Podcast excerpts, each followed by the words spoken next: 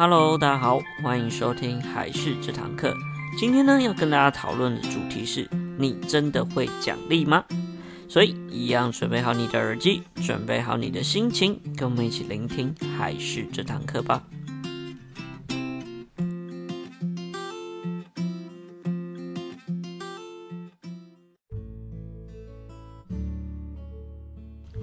Hello，大家好，我是海事的木须，欢迎收听今天的海事这堂课。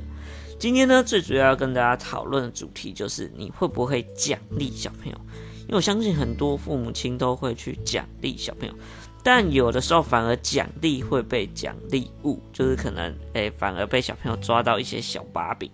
例如说，哎，你可能请他帮忙整理个东西啊，或整理他自己弄乱的东西，然后说，哎，之后你整理好，给你一个奖励。但小朋友之后呢，就因为要这个奖励而做一些打扫的动作来跟你要求，所以说有的时候反而会有点本末倒置，或是它本身最主要的意义会被奖励给抹灭掉。所以，像我们以前也蛮常发生类似这样的事件，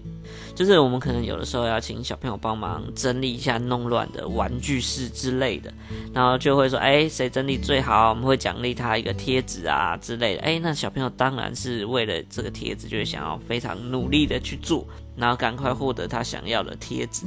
但有的时候呢，到最后就说：“哎，来帮我们收一下东西。”没有贴纸的话，就不会有人要做。这样就是会变得一个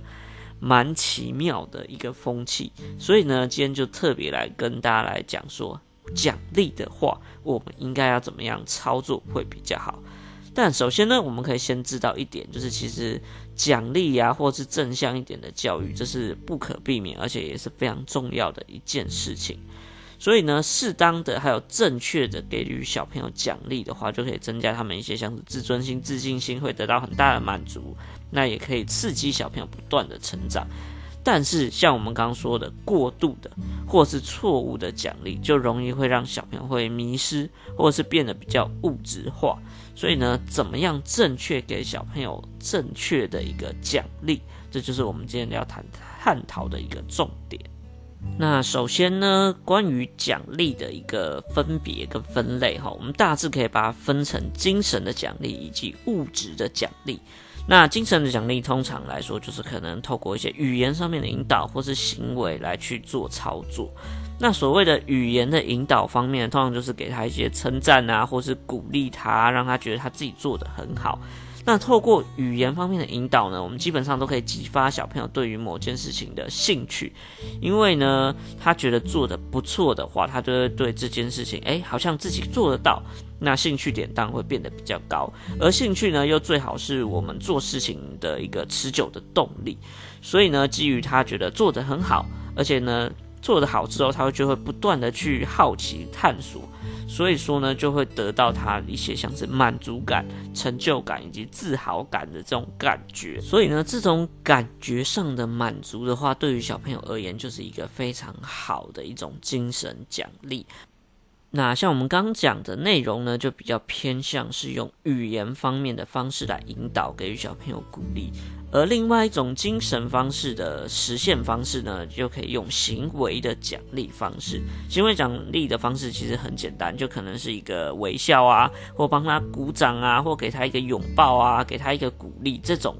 或者是一些安抚他、摸他，觉得很棒这样子，都是行为上的奖励。它虽然看起来很简单，但这对人来说，这种肢体上面的互动。都会让别人记得特别清楚，而且特别感受到鼓励。所以这种鼓励呢，也可以给予孩子在情感上面的满足，还有给他一些爱以及一些安全感的部分。所以呢，像这部分呢，这种精神奖励透过行为的方式也是非常好的一种奖励方式。而除了我们刚刚所说的精神奖励之外，那另外当然会有物质上面的奖励。那简单来说，就是给小朋友一些物质上面的一些满足。那就是我们常说可能会引起小朋友一些比较本末倒置的状况，就是他过度或频繁的使用这种物质奖励的话，就会造成一些隐患。第一种就是小朋友会误把奖励当作是目的来做。因为物质奖励容易去削弱小朋友他自己本身要做的这种内在的驱动力，他就会变得说，哎，不是因为本质而需要做，而是因为这种物质奖励而需要做，所以就容易对他就是忘记他原本的兴趣或初衷应该是什么，而是依照那种外界给他的一些奖励，给他的一些奖品来作为一些依赖。所以如果当哪一天没有了奖品这件事，小朋友就容易会不愿意去行动。那就像我们刚刚所有提到的一些故事，就是我们诶、给小朋友小贴纸，就到最后就是可能请他帮个忙，啊没有贴纸就会不想做之类，他就会变得比较像是一种交易的过程。所以呢，这是大家要稍微注意到，如果常用物质奖励会有这样的状况。那常用物质奖励，第二个会对小朋友造成影响呢，也会让他变得比较势利或比较功利一点。嗯，就是靠奖励所激发起来的行为呢，通常呢，小朋友就会胃口不断的越来越大，有的时候就必须不断的一直升级自己的奖励来维持他往前走的这件事情，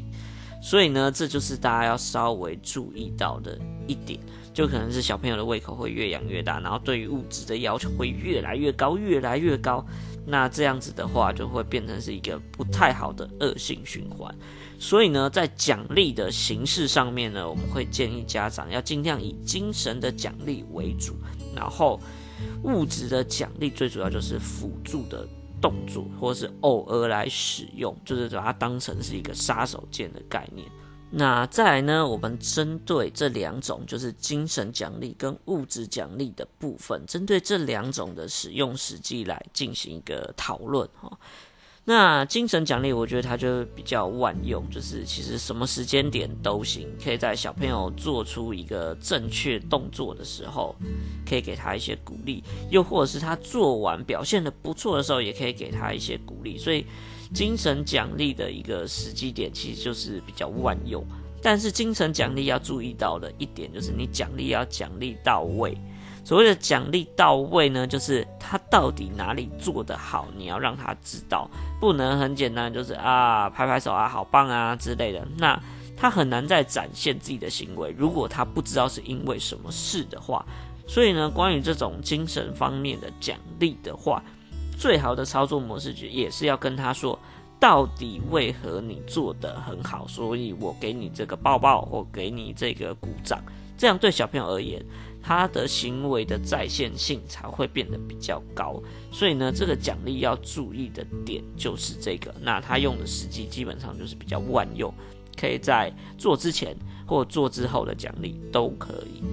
那物质奖励的部分呢，我们比较建议家长在大部分情况就是在小朋友做之前，先跟小朋友约定好，然后就是你做这件事情之后的奖励。这个是它比较好用的一个时机点，例如呢，就像我们所说的，诶，让我们要让小朋友去养成一些收帮我们收玩具的一些习惯的话呢，那我们就可以事前现在跟小朋友约定说，诶，你有收完的话，那我们就可以给你什么样的奖励，就等于是他会比较偏向于之前，就等于是做之前给予小朋友的一些鼓励，那这种通常也会比较用在于他。比较难改，或是他的一些就是难度比较高的行为改变上面给予这种物质性的奖励，它就会变得比较直接，而且比较有用一些。那但是呢，就要注意到不能常用，而是要事先先约定好什么时候、什么样的状况会给你这样子的奖励。这样对小朋友而言呢，他才会是比较有规范性的一个奖励，所以这是大家要稍微注意到的一个点。那对于有关于像我们刚刚所提到物质上面的奖励的话，我们要避免就是太过于频繁给他这种物质。所以呢，很常见的一种方式来提醒大家，就是用所谓的代币法，或是我们所说的一些集点的方式。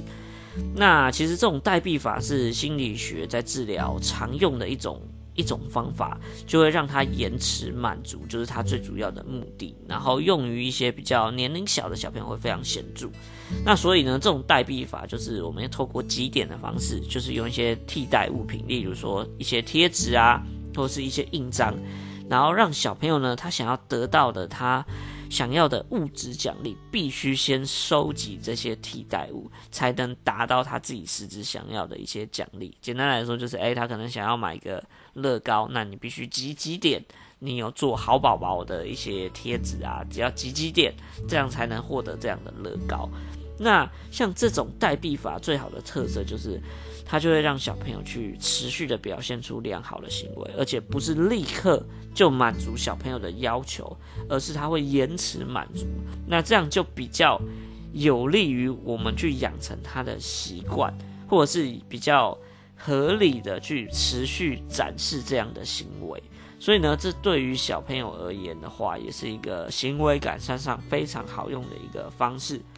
那只是呢，大家要注意到的一点就是，你说到一定要做到啊，就是因为小朋友他也是花了一段的时间，那代表他对于这个奖励是非常的执着。那既然如果他有效在改善行为方面的话，那家长一定要记得兑现这件事情。所以呢，这就是我觉得非常好用的一个模式，大家可以去参考。那简单来说呢，今天的一个重点就是尽量多用这种。比较偏向于精神层面的奖励，对于小朋友而言才比较不会本末倒置。但是呢，对于一些比较难改的一些行为啊，或是他要调整的难度比较高的话，我们可以透过物质的方式来做。但是呢，又物质的方面的话，我们又可以用一种替代法，或是我们刚刚所说的代币的方式。来持续强化他行为出现的机会，因为大家要必须要知道，一个行为改善是非常难的，所以呢，如果要让他改善的话，通常来说，他都要花大概一年的时间才会做一个完整的行为改善。所以呢，像这部分的话，我们不断的就是用这种代币法的方式，让他这个行为不断的产出，来增加他行为。维持的一种可能性的话会比较好，所以呢，对于这种难改的话，就可以用物质方面的来操作。但是呢，我们要先跟小朋友讲好规则，以及呢，他达成一定要给予他相对应的奖励，这是不能逃的一件事情。那就提供给各位家长来参考一下了。好，那这就是今天的内容啦。大家一定要注意到，奖励是非常重要的一件事情。但是呢，要好好的善用奖励，才会变成它最大的功效。好，那我是木须，那喜欢我们的话，一样要订阅一下我们频道，以及到我们粉丝团按赞一下。那我们下一集再见，拜拜。